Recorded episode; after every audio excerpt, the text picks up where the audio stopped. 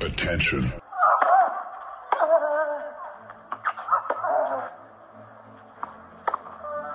Bitte nehmen Sie schnell Platz, die Spieler sind bereit. Just quiet quickly, please. Für Hallo, da ist der Dominik Diem. Quiet Please, den Tennisnet Podcast.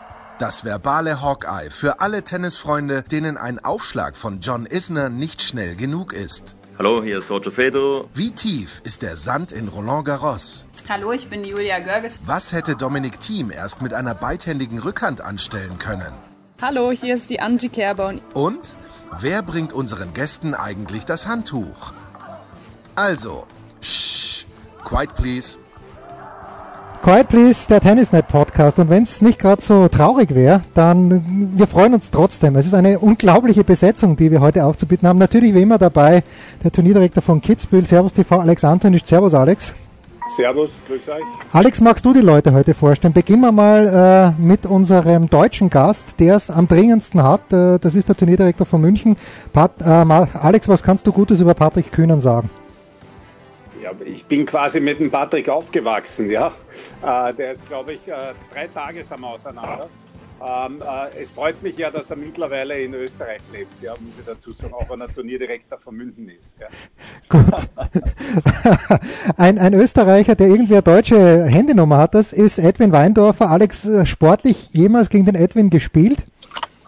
Edwin, du kannst dich erinnern, Hallenmeisterschaften österreichische auf dem Duschbelag von Peter Pokorny der schnellste Tennisbelag, auf den ich glaube je gespielt habe. Ja. Und es hat gerade. Ja, wer hat gewonnen? Wer hat gewonnen? Ja, gewonnen habe ich, ja, aber es hat gerade noch keinen. Ganz knapp. Große Erinnerungen, vielleicht kommen wir noch dazu. Und dann äh, der Mann, der im ATP-Board sitzt, aber natürlich auch Turnierdirektor Veranstalter in Wien, Herwig Stracker. Hm, Alex, äh, ein paar Worte zum Herwig. Wie gut hat Herwig Stracker Tennis gespielt? Das weiß ich nicht. Den, äh, den Edwin habe ich sogar mal in Volzberg spielen gesehen. Von Herwig Stracker weiß ich wenig. Also laut meinen Informationen ist er der beste Schwimmer, der je Tennis gespielt hat. Ja? Weil Herwig war ja Schwimmer und die sind im Normalfall nicht so geschickt mit Bällen, aber er, er war äh, ausgezeichneter Tennisspieler, hat auch als Tennislehrer einmal eine Zeit äh, sein Studium, glaube ich, finanziert. Und ich habe vom Edwin und vom Herwig das erste Turnier gespielt. Und sie sind beide großartige Veranstalter geworden, obwohl ich dort die erste Runde verloren habe. Lang ist es. Spieler, der viel, viel Startgeld genommen hat und gleich verloren. Ja, also jetzt sind sie gewohnt, wie das funktioniert. Ja, wir haben auf einem Parkplatz gespielt, aber es war super. Ja, mit Antonic ist losgegangen, Kafelnikow ist es weitergegangen. Fangen wir mit dem Herwig Stracker an. Äh, sechs Wochen Pause hat äh, die ATP entschieden. Herr Stracker, wie, wie funktioniert so eine Entscheidung? Ich weiß nicht, wie viel Sie da verraten dürfen, aber wer ist da involviert und wie schnell geht sowas? Na, das geht gar nicht schnell. Also das waren viele, viele Nächte durchtelefonieren, weil ja die meisten in Kalifornien waren, in den Wels äh, vom Bord. Und man hat sich natürlich alles anders leicht gemacht. Gleichzeitig hat sich die Welt Tag für Tag dramatisch verändert, was das betrifft. Und so stand äh, anfänglich eine fixen Zusage von Miami, das Turnier ausrichten zu wollen, obwohl in den Wels abgesagt hat. Und innerhalb von ein paar Tagen, gesagt, sich das dann äh, überholt. Und wir haben eigentlich in diesem Fall dann am Ende des Tages nicht so sehr auf die Turniere als auf die Spieler Rücksicht genommen, weil wir gesagt haben, als Tour, die weltweit unterwegs ist, in allen Kontinenten, jede Woche sind unsere Spieler woanders, ist es nicht zu verantworten, dass, oder ist es definitiv zu erwarten, dass demnächst auch der erste Fall in unseren Zirkus hineinkommt und das wollten wir vermeiden und haben deswegen die Reißleine gezogen. War eine Woche lang durchtelefonieren, am Ende des Tages waren wir uns aber alle einig, äh, mussten dann noch einen Tag warten, bis die WTA mitgezogen ist. Das war nicht so einfach, weil Miami ein Combined Event ist. Äh, aber auch die hat letztlich eingesehen, dass es alles andere sinnvoll ist, dort zu spielen.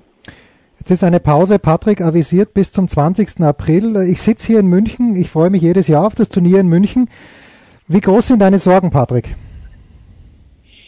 Ja, die Sorgen sind natürlich da, weil ich natürlich auch die Situation zusammen mit unserem gesamten Team äh, wirklich ganz, ganz eng verfolge und äh, wir auch, äh, ich sag mal, mit der ATP, aber auch mit den örtlichen Behörden, auch mit ähm, dem Land Bayern, was ja auch eine sechswöchige Sperre ausgesprochen hat für Veranstaltungen, die mehr als 1000 Zuschauer erwarten bis zum 16.04. Da sind wir ganz eng mit Kontakt und äh, Status quo ist für uns, dass wir planen mit dem Turnier und für das Turnier, aber sind natürlich uns auch der Situation bewusst und verfolgen das äh, wie gesagt, hautnah. Edwin, du äh, hast da ein bisschen mehr Luft nach hinten raus mit Stuttgart. Äh, da, gibt's da laufend Gespräche? Ja, es gibt laufend Gespräche, laufend Gespräche mit der ATP in den Calls, laufend Gespräche natürlich auch äh, mit Behörden, mit den Clubs. Das sind ja beide Turniere, ähm, sind ja sozusagen, äh, das sind die Hostclubs in Berlin, Rot-Weiß äh, und in Stuttgart der DC Weißenhof.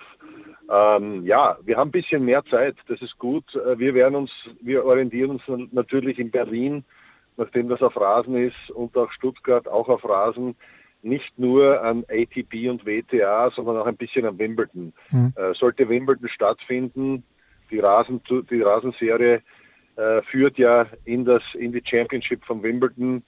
Ähm, dann sehen wir das auch als Verstärkung für uns, das Turnier durchzuführen. Und wir sind eigentlich ready, aber natürlich ist es jetzt zu früh, hier eine konkrete Aussage zu treffen. Ja, Alex, äh, du, du hast auch noch ein bisschen Zeit mit deinem Turnier. Ende Juli, Anfang August in Kitzbühel, aber äh, wir, bei Tennisnet, wir zittern natürlich auch ein bisschen hin. Diese sechs Wochen äh, ist, ist ein kleines bisschen willkürlich gewählt. Bist du optimistisch, Alex? Ähm, grundsätzlich ja. Und äh, man muss auch sagen, also auch äh, der Patrick, der das verfolgt hat bei uns, äh, die Entwicklung, genauso natürlich wie der Herwig oder der Edwin, man muss einmal sagen, grundsätzlich äh, war das jetzt der richtige Schritt. Man, und in Österreich ist man ja schon wahrscheinlich noch einen Schritt weiter gegangen. Ab Montag werden auch alle offiziellen oder, oder freien Tennisanlagen zugemacht. Äh, es gibt keine Turniere mehr, es kann gar nicht mehr Tennis gespielt werden. Äh, ich glaube, dass es jetzt einmal der notwendige und richtige Schritt ist, um diese Pandemie da einzudämmen und dem Virus einen Kampf anzusagen. Ähm, hoffe aber natürlich, dass das dann von Erfolg gekrönt ist und dass wir bald wieder spielen können. Nur man muss halt schon sagen, bei den Entwicklungen, die man jetzt sieht, ist, ob wir Tennis spielen oder nicht, so bitter das für uns ist, äh, erst die zweite oder dritte Sorge. Hm. Also Fakt ist, wir haben noch Zeit, aber natürlich machen wir uns genauso Gedanken. Äh, es werden jetzt die Sachen vergeben für den Aufbau, teilweise sind sie schon vergeben worden. Äh, jedes Turnier investiert im Vorfeld, äh, aber am Ende des Tages geht immer die Gesundheit vor, so wie es der Herwig richtig gesagt hat. Und, und jetzt kommen dann die ganzen anderen Sachen, die wahrscheinlich die Tennisfans beschäftigen. Was passiert mit Punkten, was passiert wann, wie, wo, was ähm, TV-mäßig, äh, spielt man mit äh, äh, Publikum, spielt man ohne Publikum. Das sind lauter Fragen, die dann irgendwann zweitrangig sein. Ich glaube und muss auch der ATP gratulieren. Der Schritt war brutal schnell. Äh, WTA meint sogar, sie ist am falschen Fuß äh, erwischt worden, was im Normalfall nicht so schwer ist. Aber äh, die ITF hat überhaupt einfach dann reagiert, wie eh schon alles erledigt war. Also ich glaube, dass die ATP da die Leaderrolle gehabt hat, äh, wird vielleicht der Herwig auch bestätigen können. Das ist auch gut so. Und ich glaube, dass man jetzt bei den Punkten einfach auch äh, entscheiden muss, weil es kann ja nicht sein, das muss man schon ganz offen sagen, dass jetzt, äh, sollte jetzt sechs, acht Wochen oder was auch immer nicht gespielt werden, dass dann auf einmal Leute vorrücken, nur weil keiner eine Chance hat, irgendwelche Punkte zu verteidigen. Also auch da wird man sich Gedanken machen müssen, aber das ist erst, kommt jetzt dann wahrscheinlich, wann Zeit ist. Die Frage an Herwig Stracker, die Turniere, die ausgefallen sind, äh, gibt es da in irgendeiner Art und Weise eine Versicherung? Gibt es vielleicht auch sogar, das weiß ich nicht, aber eine Absicherung für die Spieler, also nicht für die Top 20, denen es eh gut geht, aber was ist mit den Spielern, die auf der Challenger Tour unterwegs sind, denen jetzt ja, ja ihr Einkommen wegbricht? Ja, das ist ja der Grund, warum wir so viel und so lang äh, telefoniert haben, weil es einen riesen Impact gibt in verschiedenste Richtungen. Es wurde Ranking angesprochen, es wird die Pause und auch die existenziell bedrohliche Situation für Turniere und Spieler angesprochen. Äh, ich glaube, wie der Alex richtig gesagt hat, wir waren definitiv Vorreiter. Äh, die sechs Wochen sind nicht willkürlich gewählt, sondern das hat schon damit zu tun, dass dort auch Osterferien in vielen Ländern zu Ende sind, bis zum jetzigen Zeitpunkt, bis dahin auch die Schulen geschlossen sind. Also das sind viele, viele Punkte, die da eingeflossen sind. Fakt ist, dass äh, Veranstalter zum Großteil versichert sind, allerdings, und es stellt sich mehr und mehr heraus, nicht gegen diesen Virus. Mhm. Äh, es gibt also, wie, wie, wir alle wissen, bei Versicherungen unterschiedliche Ausprägungen und, und im Kleingedruckten ist dann oft äh, zu lesen, dass neu oder noch nicht bekannte Viren nicht abgedeckt sind und so weiter. Also die, die, die Versicherung äh, greift in wenigen Fällen, glaube ich. Äh, es ist auch viel diskutiert, vor geschlossenen Rängen zu spielen, sprich Closed-Door-Events abzuhalten, um eben genau den Spielern weiter ihre Möglichkeit zu geben, zu spielen. Äh, das weiß man mittlerweile, das ist die schlechteste Option für alle. Also die, wer jetzt die letzten Fußballspiele gesehen hat, die Stimmung dort ist einfach eine Katastrophe für die Fans. Gleichzeitig für die Veranstalter hohe Kosten, Einnahmen, also das wird es nicht geben. Und äh, was die Punkte betrifft, äh, ist so, dass wir eine, eine, an einer abfedernden Lösung arbeiten. Also das ist, wie der Alex gesagt hat, das kann nicht sein, dass man zwei Monate nicht spielt. Äh, der Einzige übrigens, der das, glaube ich, gut erwischt hat, ist der Roger Federer, ja. weil der hat rechtzeitig gesagt, das spielt gar nicht. Also der profitiert wahrscheinlich noch von dieser Situation, aber das lässt nur Spaß beiseite. Äh, also am Ende des Tages wird es mit den Punkten eine faire Lösung geben und was natürlich die Spieler trifft, äh, wie wir richtig gehört haben, die zwischen 50 oder über 50 und, und 500 liegen, die sind ja im Unterschied zu Fußballern, äh, die ja angestellt sind, freie Unternehmer. Das heißt, die haben das volle unternehmerische Risiko. Mhm. Und uns ist auch klar, dass wir als ADP hier unter die Arme greifen müssen, genauso wie für Veranstalter. Aber das sind Dinge, äh, da muss man schauen, wie lange dauert das Ganze, wie viel Geld gibt es überhaupt und so weiter. Das kommt dann in der nächsten Serie der Diskussionen. Patrick, in München habt ihr mit BMW seit sehr, sehr vielen Jahren potenten Sponsor, die FEU AG in diesem Jahr auch noch. Äh, die Situation wäre, kann es München aushalten? Und das wünschen wir uns wirklich nicht, wenn das Turnier, Gott behüte, wirklich abgesagt werden würde. Ja, also ich glaube, dass äh, man in den Gesprächen ja raushört, dass es im ersten Schritt darum geht, verantwortungsvoll ähm, vorzugehen. Und, und ich schließe mich da an, da hat die ADP wirklich eine sehr gute Entscheidung auch getroffen. Ähm, ich glaube, das jetzt zu beurteilen, da sind wir auch noch zu früh, weil damit zu viele Eventualitäten auch einhergehen. Da könnte ich eine Antwort nur geben in, mit vielen Konjunktiven. Mhm. Und ähm, ich kann aber sagen, dass wir als Turnier, wie du das ja richtig formuliert hast, eben äh, sehr dankbar sind und glücklich in der glücklichen Lage sind, dass wir sehr lange gewachsene Partnerschaften haben und sehr stabile Partnerschaften haben. Ich betone auch besonders das Wort Partnerschaften. Für mich sind es keine Sponsoren im klassischen Sinne, sondern es sind Partner, die mit uns zusammen schon über viele Jahre einen gemeinsamen Weg gehen. Und von daher gehe ich auch davon aus, dass man, äh, und das zeichnet eben dann auch eine Partnerschaft aus, dass man eine gewisse Art der Loyalität gegenüber oder füreinander auch hat und äh, gerade in Zeiten wie diesen dann zueinander steht. Und ich bin davon überzeugt äh, und kann auch, glaube ich, äh, ganz offen sagen, dass wir in München diese Situation haben und uns diesbezüglich auch sehr glücklich schätzen können. Hm. Edwin, andersrum ist es in Berlin. Es ist ein komplett neues Turnier. Die Aufregung ist groß und zwar die Vorfreude ist groß, wenn man sieht, wer da alle zugesagt hat, jetzt schon. Es ist ein großes Turnier mit einer sehr, sehr guten Lizenz. Ist es jetzt, äh, natürlich ist es schwieriger geworden. Ihr habt einen äh, Sponsor gefunden, einen Titelsponsor. Äh, Gerade noch mal Glück gehabt oder wäre da noch mehr gegangen? Ähm, also zum ersten möchte ich sagen, äh, was der Patrick gesagt hat, in München trifft natürlich bei uns in Stuttgart auch mhm. zu. Wir haben seit über 45 Jahren mit Mercedes-Benz dort eine Titelsponsorship und da gibt es natürlich langes, langes Vertrauen.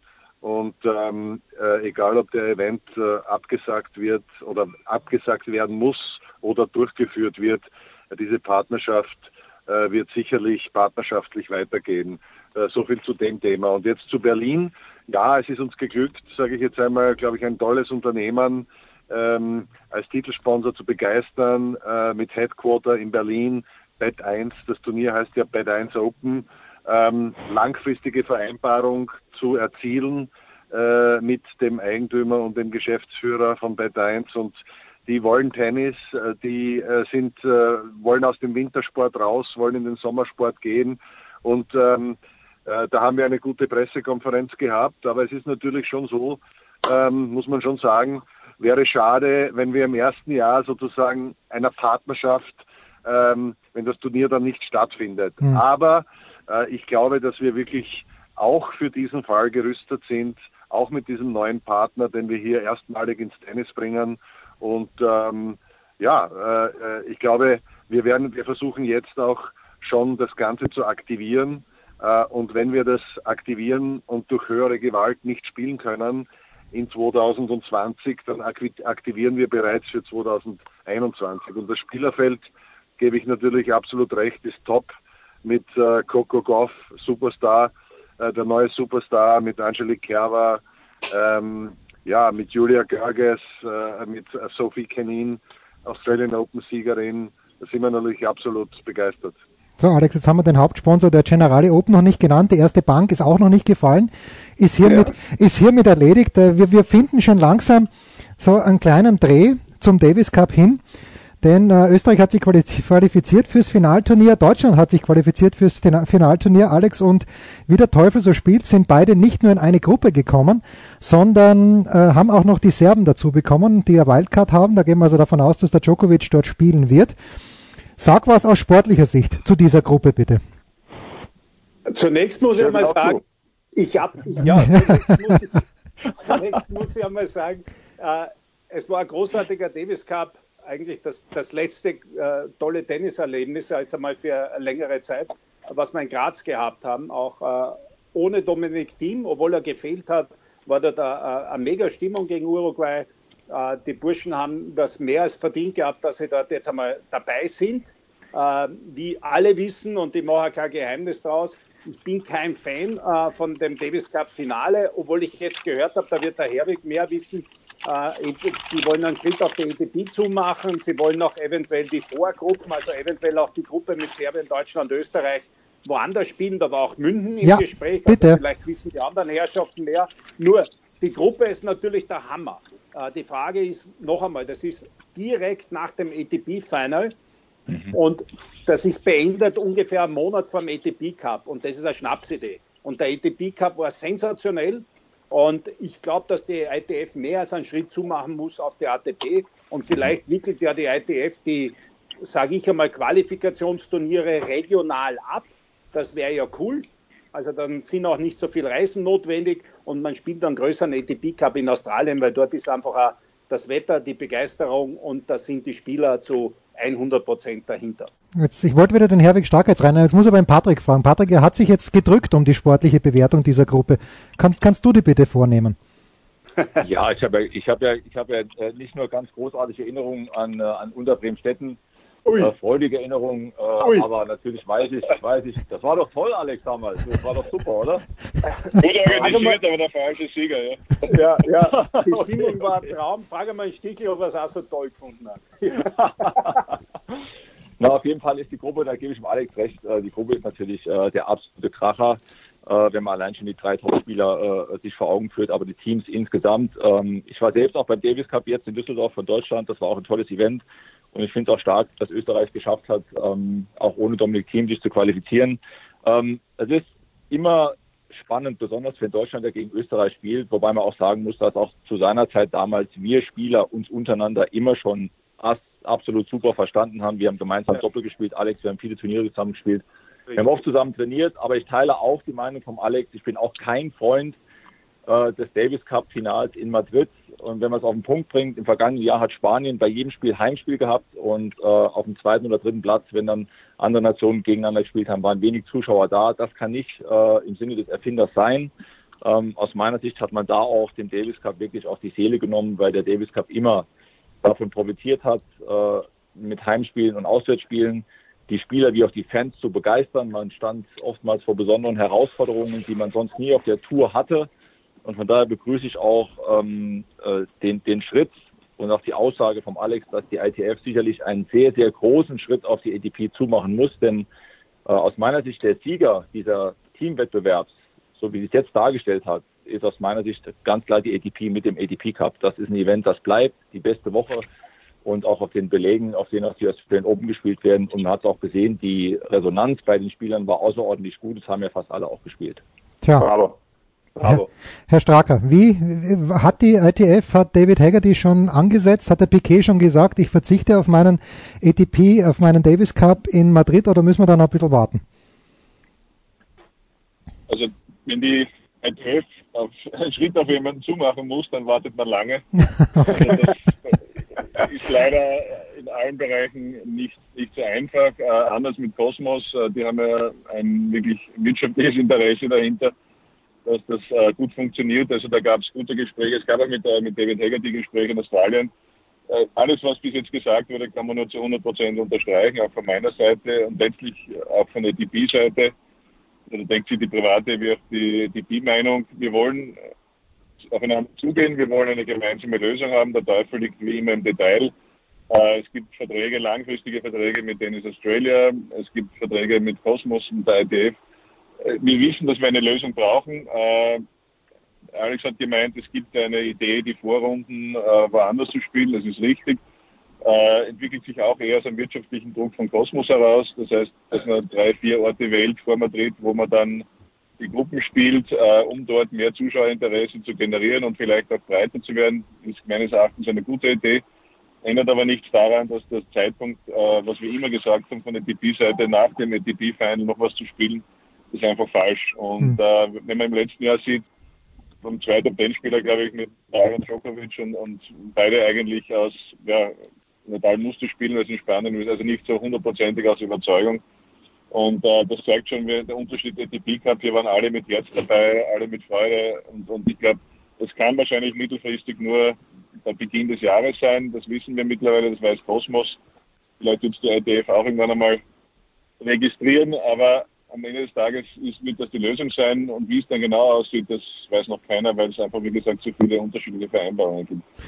Dann frage ich den Edwin noch, weil die Motion hat ja jetzt den Davis Cup in Graz ähm, veranstaltet. Da war, glaube ich, der Herwig Stracker eher in der Vorfront. Aber Edwin, wenn es wirklich so sein sollte, dass es heißt, es gibt in München eine Davis Cup Vorrunde, bist du da, hebst du jetzt schon die Hand und sagst, das wollen wir austragen? Und welche Schwierigkeiten würde so ein Event mit sich bringen? Okay, also das ist jetzt, äh, ich, ich, ich, muss, ich muss ehrlich sagen, für mich, ich habe, ich habe von dieser Idee erst jetzt gehört, aber wir sind ja eigentlich immer sehr schnell im Agieren, ja. Und äh, nachdem wir ja unsere Offices, ich sag's jetzt einmal, Graz, Wien, äh, Salzburg, Stuttgart und Berlin haben, ist eigentlich München in der Mitte. Also ich glaube, wir werden uns das auf alle Fälle anschauen, aber ähm, ich glaube, da, da muss man jetzt schon noch warten, ob da überhaupt, ob das überhaupt äh, in irgendeiner Art und Weise wirklich realistisch ist. Ähm, ja, also ein äh, bisschen überraschend, weil ich jetzt, ich war jetzt ein bisschen überrascht von der Frage, weil ich habe es wirklich noch nicht gewusst. Ja. Das heißt eher Salzburg oder Graz, oder? Nicht München. Naja, wir haben ja die letzten, der letzte, die letzten zwei äh, Davis Cup Veranstaltungen waren jetzt ja. in Graz und der zuvor in Salzburg, äh, mit dem Unterschied, dass in Salzburg gegen Chile leider nicht gewonnen wurde und jetzt äh, in Graz gegen Uruguay gewonnen wurde. Ja. Aber gegen Deutschland und Serbien in Graz oder in Salzburg hätten wir auch nichts dagegen. Nein, nein. Also, ich glaube, der Herwig und ich, wir sind immer ready. Ja, gut, aber Patrick, da müssen wir natürlich ja, sagen, äh, Patrick, die Olympiahalle, die hätte schon einen gewissen Charme im Herbst, finde ich. Ja, ich habe jetzt einfach mal in Ruhe alles mir angehört und ziehe meine Schlüsse daraus. ah, wunderbar. Dann hoffen wir das Beste, hoffen, dass diese sechswöchige Frist, dass es dann auch wirklich soweit sein wird. Es soll ja weitergehen dann in Barcelona und in Stuttgart für die Frauen. Stand jetzt. Ich hoffe das Beste, ich hoffe natürlich, dass die BMW Open dann mit dem 27. April mit dem Hauptfeld tatsächlich beginnen. Danke, Herwig Stracker, danke, Edwin Weindorfer, danke, Patrick Kühnen und danke natürlich, Alex Antonic. Das war's. Quiet Please, der Tennisnet Podcast, Ausgabe 11. Wir hören uns schon bald wieder. Spiel, Satz, Sieg. Das war Quiet Please, der Tennisnet Podcast. Liked uns auf Facebook, folgt uns auf Instagram und verpasst auf keinen Fall unsere Live-Ticker auf tennisnet.com neben all den anderen Artikeln, Gewinnspielen und Serviceberichten.